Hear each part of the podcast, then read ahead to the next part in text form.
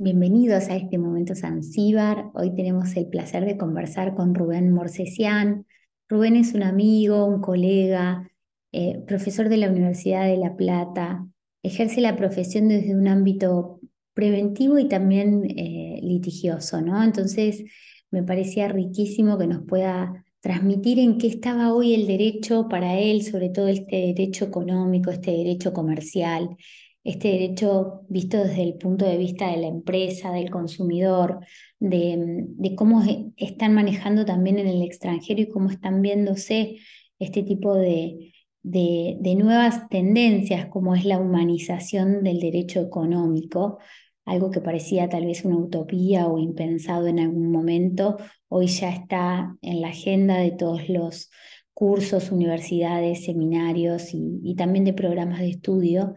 Y me parecía que nos va a nutrir Rubén hoy de conceptos que tal vez parecen que el derecho está muy alejado de la gente y en realidad estamos haciendo un camino de acercamiento que es muy rico y muy valioso.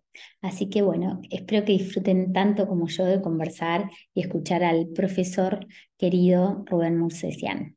Gracias. Buenas tardes, Rubén, el doctor Rubén Morsesian, ¿cómo está usted? Buenas tardes, muy bien, gracias a Dios. Gracias por la invitación a participar de Momento Zanzíbar. De Momento Zanzíbar, un querido amigo.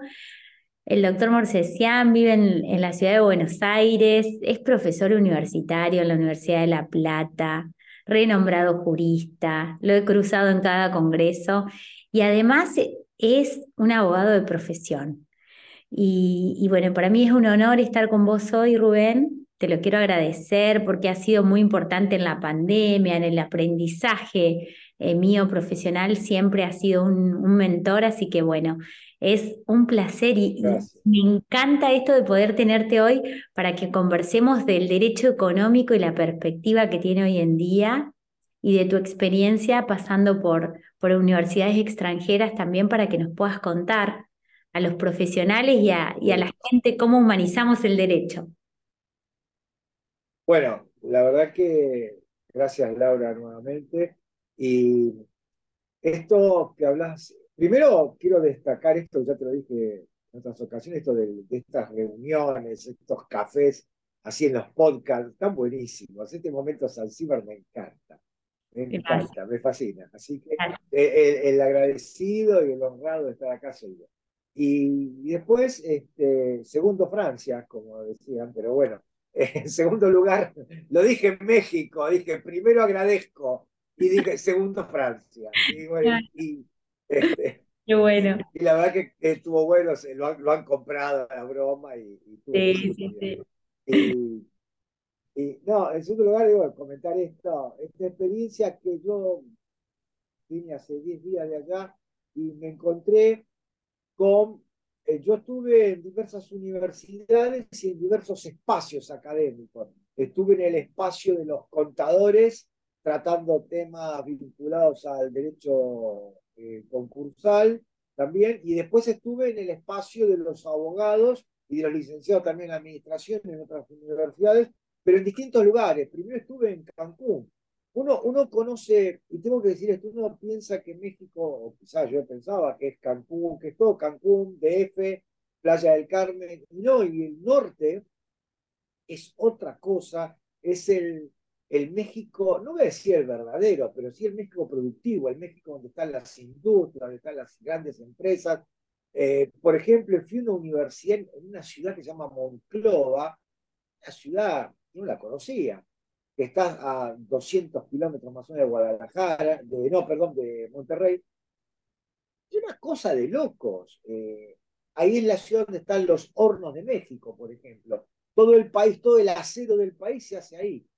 Una ciudad donde, para darte un dato, que no es la primera del país, debe ser la decimoquinta, ponele, tenía cinco Starbucks. Este, o ah, sea, tenías para elegir, claro, entonces, también que ellos son 130 y pico de millones contra 48, 50 de nosotros, pero es una, realmente es una potencia increíble y el derrame de arriba también se advierte, ¿no? El derrame en los Estados Unidos también se advierte, pero estaban también eh, en esas universidades, eh, han desarrollado la investigación, están preocupados eh, por, el, por, desarrollar profesionales que sepan investigar, que sepan, que, que, tengan inquietudes para escribir, para desarrollar ideas. Este, entonces fue muy, muy enriquecedor, fue muy feliz. estuve en distintos lugares, desde una fundación que ayuda a mujeres eh, víctimas de violencia de género, donde vi ahí unas clases de un, diplomado que tienen ellos, pasando por los síndicos concursales o los administradores y contadores, llegando a, a la Universidad de la Autónoma de Coahuila, donde ahí sí tratamos el tema de la humanización del derecho económico. Contanos, la verdad que Sí, contanos, sí, de qué, de cuando hablas de humanización del derecho económico, obviamente que me apasiona, eh, ya el, nombre, ¿no? Pero contanos qué es lo que estás involucrando en eso.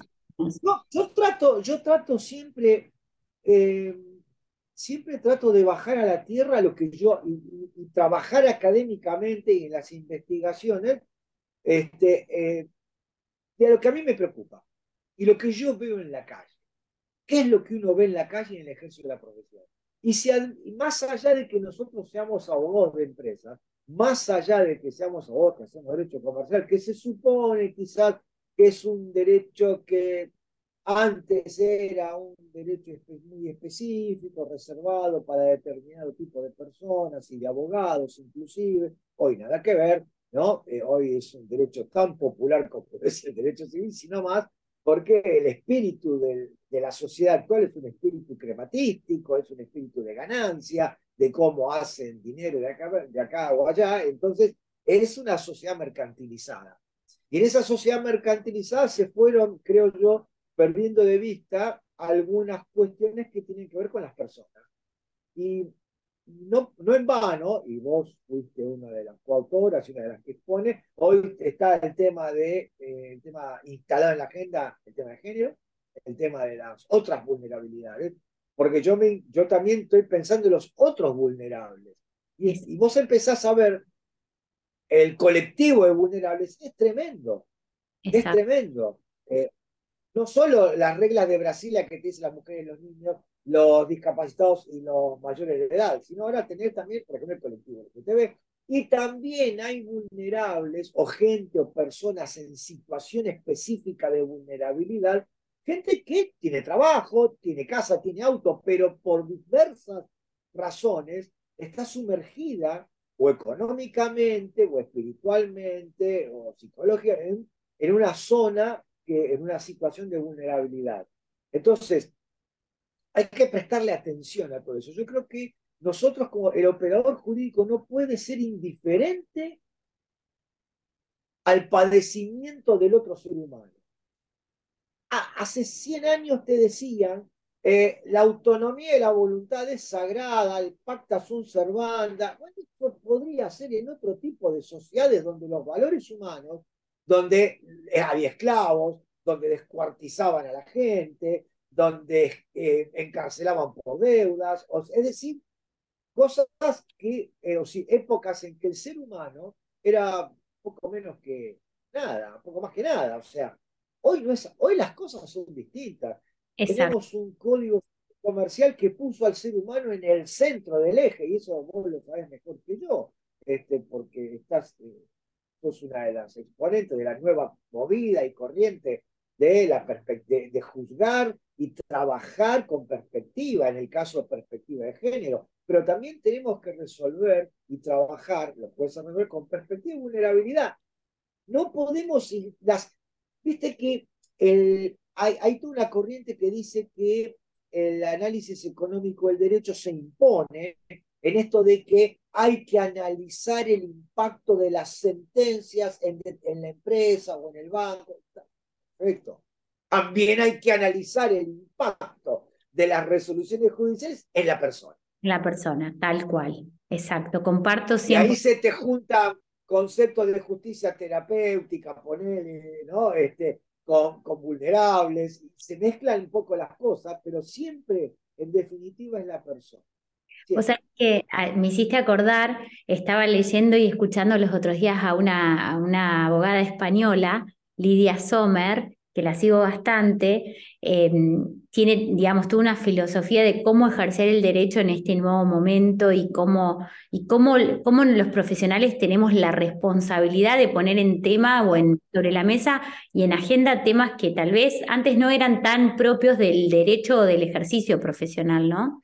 Entonces hablaba del dolor jurídico que tiene una persona que se te acerca al estudio o, la alegría que uno jurídicamente puede darle, ¿no? Pero esto que vos decías, ¿no? El, el, poder ver al cliente desde esa vulnerabilidad, desde ese dolor jurídico, que tal vez es algo nuevo, que no se nos presentó nunca antes en el estudio, o que, bueno, tenemos que, nos obliga a estudiar o investigar. Y a otro punto que me llevaste, que, que está buenísimo que, que, lo traigas también, es esa responsabilidad profesional que tenemos, ¿no, Rubén? En esta humanización del derecho económico, sobre todo, en decir, los otros días con las chicas que estábamos en el debate y, y, jueces también había en el debate en Santa Fe, discutíamos sobre esto, de decir, bueno, ¿es de oficio que se aplica la perspectiva o, este, o esta humanización del derecho? ¿Lo tengo que hacer desde de oficio? Yo creo que hay es un... deber del operador jurídico. Exactamente, un deber del operador jurídico. Un deber. Exacto. Y el operador jurídico sos vos, soy yo, es el juez, es el síndico, es el perito. Sí, exacto. Sí, sí. Y, vos, vos sentís que es, eh, porque yo siento que sí, que el derecho económico es humanizable, es, humano, que se, que se va acercando. Eh, a raíz de esto de, Empezamos, Empezamos con el derecho del consumidor, ¿no? Eh, a, ablandar a ablandar esto de las cláusulas predispuestas, las cláusulas que perjudican al consumidor. Empezamos a abrir algún tema con los títulos, valores en las relaciones de consumo, eso del pagaré de consumo. ¿no? Se empieza a ver eh, que no todo es tan rígido, que no todo es tan absoluto como era o como se lo quiere hacer parecer, porque nunca hay que olvidarse de algo. Y a muchos no les va a gustar, quizás lo que yo puedo decir. Pero eh, eh, eh, nosotros trabajamos dentro de fuerzas del mercado. Los litigios económicos son normalmente entidades del que operan en el mercado, bancos, financieras, empresas de todo tipo, y es un agente económico, y los agentes económicos siempre van a querer maximizar ganancias, resultados, ¿no? Entonces, eh, eh, eso para mí es, es un dato de la realidad. Siempre van a querer eso. Pero del otro lado, vos tenés a la otra persona, a la persona humana en este caso, ¿no? Que es donde vos, ahí es donde nosotros tenemos que empezar a, a, ver, frenemos. ¿Qué va a pasar con la persona? Claro. Si yo llevo al extremo la situación ¿Cómo va a quedar esta persona? Porque ¿de qué me sirve a mí como país, como sociedad, como operador jurídico, tener gente desclasada? Esto es, gente que está colgada de la, del alambrado de la inclusión social. Gente que está, porque hay gente hoy que está colgada del alambrado queriendo incluirse, es la que hay que ayudar, pero también hay gente que está de este lado del alambrado y que por circunstancias de esta naturaleza queda por fuera. Claro. también queda colgado. ¿De qué nos sirve sacar gente del sistema? Tal cual. Yo estoy convencido que un país, un país poderoso es un país con ciudadanos empoderados. Empoderados en derechos y económicamente. No, y, y esto que, que, también vos lo haces en tu día a día, ¿no? El, el, el formar, el educar, el, el, bregar desde, un, desde la educación pública a la educación privada, ¿no? Cómo, cómo también los, operadores eh, jugamos ese rol fundamental en hacer escuela en el día a día, ¿no? Y, y, cómo también vos eh, o uno como profesional del derecho puede mejorar ese metro cuadrado en base a esto que vos decís, eh, ponernos en el zapato del cliente, ver de qué manera, porque muchas veces esto del derecho económico a veces y, y, las circunstancias que nos llevan a una negociación o no, no, de qué manera dormimos tranquilos con la almohada, de qué manera el, pyme puede, digamos, afrontar un juicio laboral, de qué manera podemos, eh, digamos, salir a, saldar nuestras deudas o a solventar o hacerle frente a una situación de crisis. Bueno, cómo, cómo, uno como operador jurídico también eh, tiene que ponerse en ese lugar, ¿no? Porque hay que entender, me gusta eso del metro cuadrado, yo lo, yo lo, yo lo achicaba más todavía, yo decía que nosotros estamos parados arriba de una baldosa, ¿no? pero la baldosa forma parte de todo el piso. El piso es uno, entonces nosotros somos uno más, entonces tenemos que estar este, al igual codo a codo con el otro, porque si no, si no, no vamos a tener nunca una sociedad empoderada de valores y, de, empoderada económicamente, que, es lo que a mí me preocupa. Yo, o quizás sea un sufrimiento personal mío, es decir, ver gente excluida y que me da pena, pero yo creo que no estoy errado en mis, sentimientos y en mis apreciaciones. Creo que, que, que, es tuyo, es personal tal cual, pero creo que ya, ya es como una, una cuestión que lo escuchamos a viva voz de muchos profesionales. Viste que en los últimos congresos que hemos estado es un tema que se empieza a, a, tratar y a tratar cada vez más. Y a debatir. instalar y a debatir el tema de los vulnerables, las cooperativas de trabajo, la situación, digamos doy, eh, te doy un ejemplo práctico. En el grupo del Ateneo Rosario, en el donde vos también estás. La vez pasada, no me acuerdo, no sé si el doctor Rullón mandó un, eh, un proyecto de ley, de ley de deuda soberana, endeudamiento soberano, y había, eh, no, y en, los motivos que hay que hacer un nuevo, una, de una vez por todas, digamos, que hay que los países emergentes tienen que tener herramientas para poder esto me da la razón. Quiere decir que el, el problema, y algo dijo Daniel Truffaut después, pero el problema eh, no es, eh, no es no, el, el, instrumento para regular el endeudamiento de los estados, cómo pagan sus créditos. El problema, me parece a mí, que está más abajo, que la distribución de los recursos técnicos, naturales, tecnológicos, está mal hecha en el mundo, en la sociedad en la que vivimos. Por eso, por eso hace 40, 50 años que los países emergentes no pueden pagar sus deudas y por eso necesitan deuda.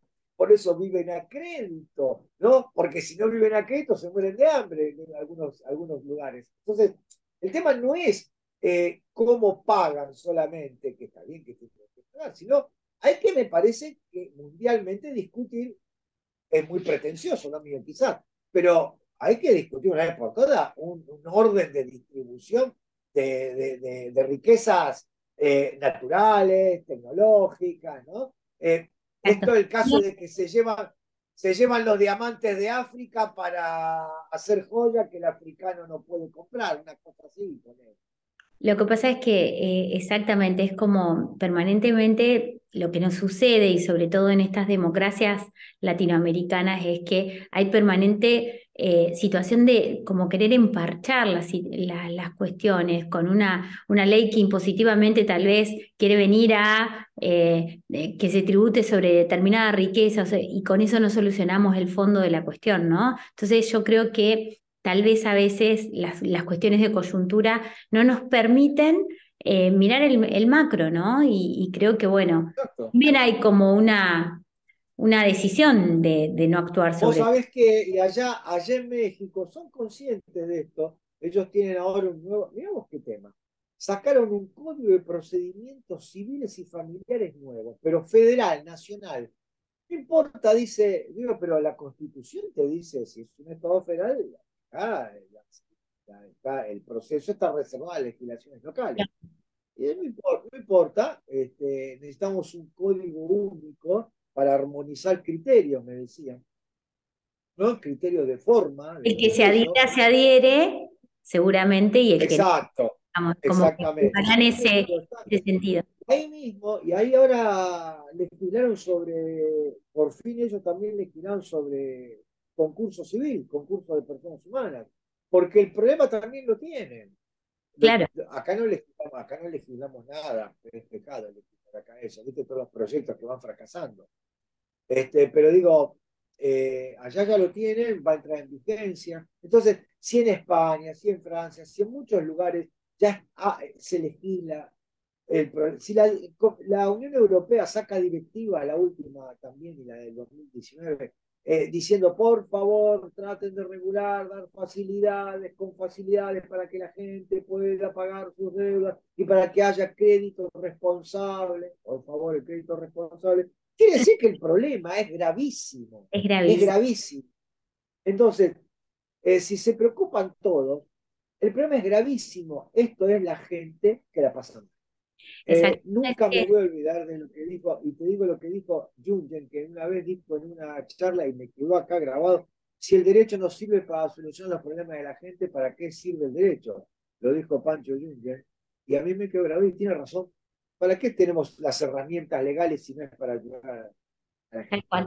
Y digo, y en este, en esto, y, te quiero levantar un poco el ánimo en la situación, porque justo ayer estaba en una reunión de, empresarias de acá de, nuestra localidad y contaban cada una cómo estaban gestionando esto de eh, en, las pymes industriales, agropecuarias, de servicios que, que estaban presentes, cómo están gestionando esta, la capacitación y la formación de, de los colaboradores en temas financieros habían detectado que había un gran cúmulo de oficios judiciales con embargo de sueldos que al, final de cuentas a la persona no le quedaba un sueldo digno, digamos. Entonces, ¿de qué manera? ¿De qué manera? Bueno, hagamos lo otro, ¿no? Trabajemos sobre la prevención y la formación para que estas personas, y digo...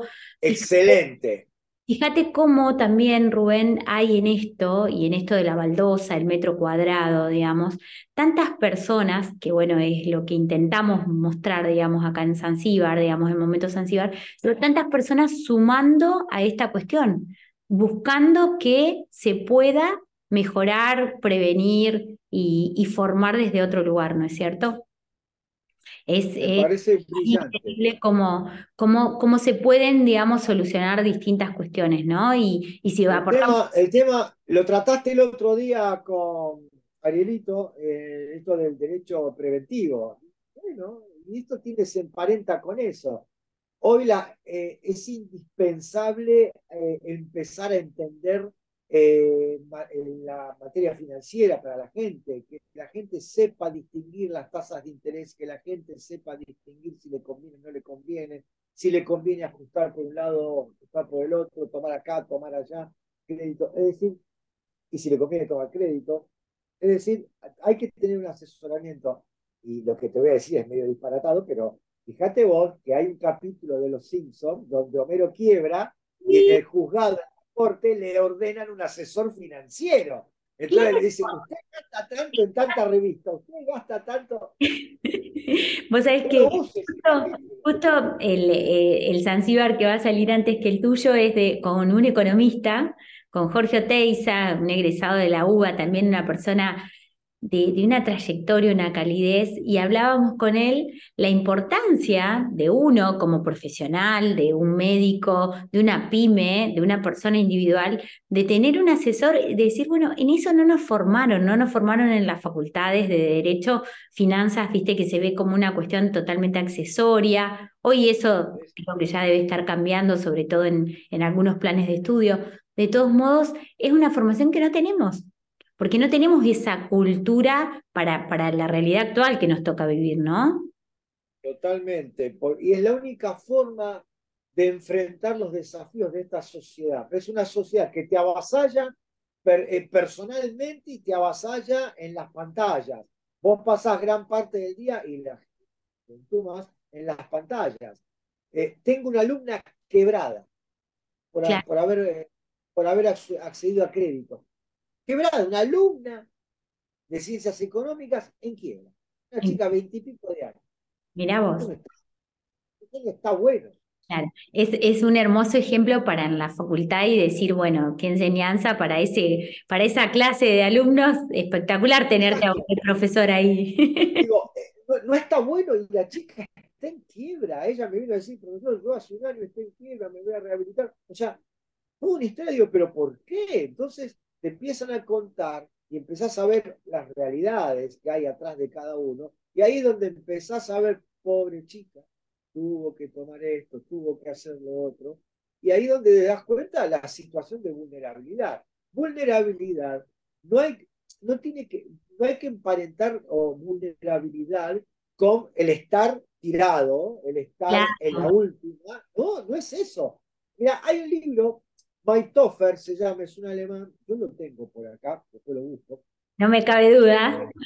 Él dice, él dice que vos tenés que rescatar la dignidad de las personas a toda costa y que eh, la, eh, la, persona cuando está en estado de vulnerabilidad es, eh, no es solamente cuando está en el piso y reclama la mano al prójimo, por favor dame la mano. Y, él ahí, ahí, ahí aclara, prójimo es, viene de próximo, por el que está al lado. El, ¿Y quién está al lado del, del que está mal? El otro ser humano. Entonces vos le, le pedís, le, tendeme la mano para sacarme, para ayudarme, al prójimo, que es el que está al lado tuyo y es otro ser humano. Entonces, nosotros como seres humanos, más en igual de operador jurídico, tenemos la obligación de, de, ver qué podemos hacer por el que la está pasando mal. Y, y aclaro, por cierto, lo escuchan algunos amigos que me dicen, vos siempre premiando al que no cumple, al No es así.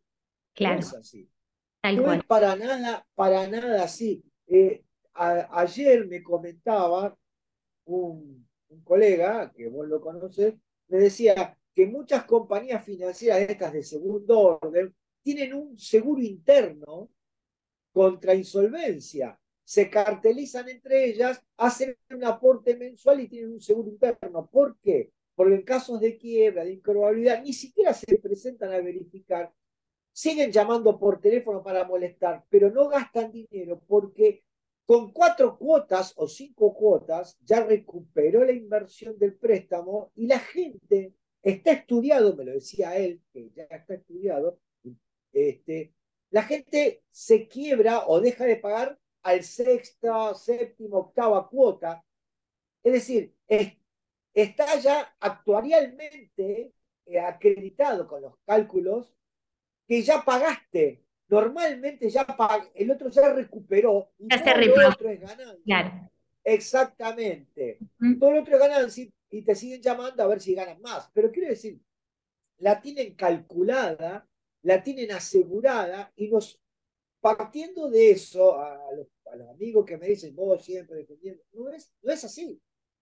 Ahora me tengo que dedicar al otro, a ver qué le pasó. Este ya cobró, este y si puede cobrar un poco más de ganancia, veremos. Pero primero el otro, el otro que respira, que come, que manda a los hijos al colegio, que tiene que pagar impuestos, servicios, eh, y le tiene que dar de comer a sus hijos. No puedo desatenderme de eso. Yo por lo menos no puedo. No, no, no, no. Sin lugar a dudas, eh, estamos... Eh, y, quería aclararte algo. No es incompatible ser abogado de empresa con tener un espíritu crítico hacia el sector.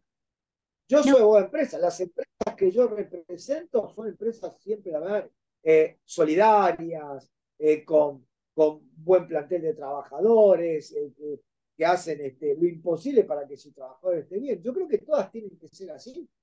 Sí. ¿eh? preocuparse por y hay, y hay por eso digo, hay, hay como un sentido de responsabilidad también que se ha ido fortaleciendo en estas, en estos, en estas cámaras gremiales empresarias, en el, en el formato de formación, de, de tener mejores colaboradores, más contentos, más comprometidos. Yo creo que sí, también es un camino que se está recorriendo que creo que es muy valioso, eh, es para poner en valor y, y sin dudas eh, bueno, es trabajar sobre lo que hay y, también hacer nosotros eh, una, una, una, escuela y un camino de construcción también jurídica para esto, financiera para esto, digamos, de, asesoramiento y de acompañamiento con un sentido entre crítico y de, poner, digamos, las cosas por su nombre, ¿no? Es, es, parte... Pero yo creo que la crítica es para construir, el sentido de autocrítica es para qué, qué hicimos bien qué hicimos mal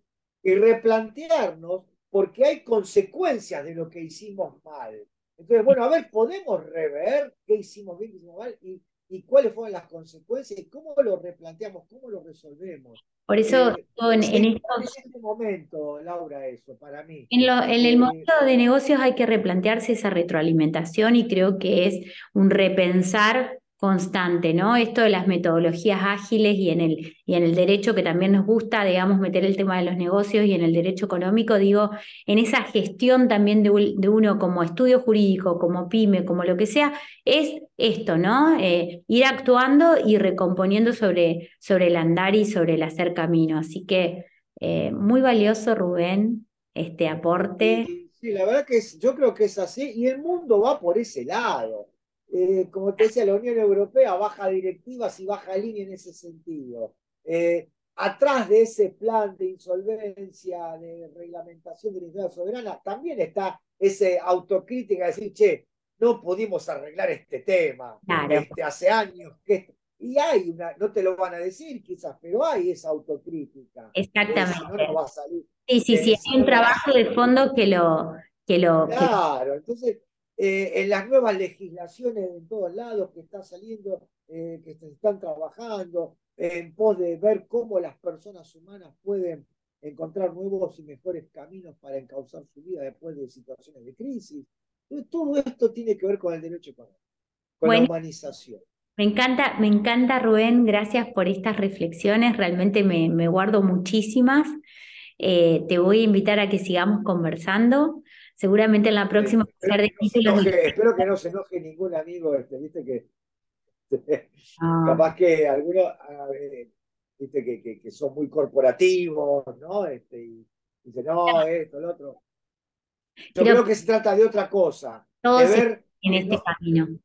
Tenemos que darnos vuelta, con, girar 360 grados en el metro cuadrado, ir dando vuelta y ver qué hay alrededor. Exacto. Este, ¿no? Alrededor nuestro, de nuestro trabajo, cuál es el impacto. Y como, dice la, la red de, de, la Fundación Flor, ¿no? Florear ese metro cuadrado y florear, digamos, el, eh, todo el, costado del camino, porque creo que de eso se trata, digamos, en esto. Para que sea un camino de flores y no de Claro, para construir, exactamente, más lindo, más colorido, con una vida. Exactamente. Sí, sí, sí. No hemos, venido a sufrir, hemos venido a disfrutar, exacto. La vida ya te da cosas, la vida te da cosas para el sufrimiento de por sí. Nosotros tenemos que tratar de evitar, de encauzar las dificultades y si, las si no las podemos evitar, hacérsela más leve a la gente. Exacto. Eh, Gracias, Rubén. Ha sido un placer. Nos llevamos muchísimo para, para seguir pensando, reflexionando y te invito al próximo momento Zanzíbar Así, seguimos profundizando temas por ahí más técnicos de, títulos de crédito y que sos también tan especialista y que sos tan buen profesor, que es buenísimo para, para acercar a la gente en un lenguaje coloquial todo eso. ¿eh? Gracias. Eh, Así que muchas gracias. Nos vemos la próxima. Una buena. Y tuvimos el, el gusto, el honor, qué orgullo que siento como profesional del derecho poder conversar con con, personas como Rubén, Morsesian, que están tan formados, tan capacitados y sobre todo que además de dar clases y de poder eh, hacer un camino para que nosotros aprendamos, ejerce la profesión, es un abogado de calle, es una persona que está en contacto con la realidad, esta realidad académica, esta realidad de las pymes, de las empresas, de las personas pensar el derecho hoy como una herramienta de paz social eh, me parece trascendental, es una cuestión que pregonamos, que estamos totalmente convencidos de que es el camino con atender al vulnerable, atender a la diversidad, atender al equilibrio, atender a mejorar este metro cuadrado con el que tanto nos sentimos reconocidos y avalamos que que es nuestro ámbito de incumbencia profesional y personal. Así que eh, ha sido una, una, charla muy rica que seguramente nos invita a darle continuidad a estos ejes y sobre todo nos deja la, la capacidad de análisis y de reflexión sobre cuáles son las em, motivaciones básicas de ejercer la profesión hoy en día o de dar cátedra en alguna institución educativa y, qué es lo que nos moviliza. Eh, gracias a Rubén y espero que esta humanización del derecho económico nos impacte a todos para sentir que un mundo mejor es posible. Muchas gracias.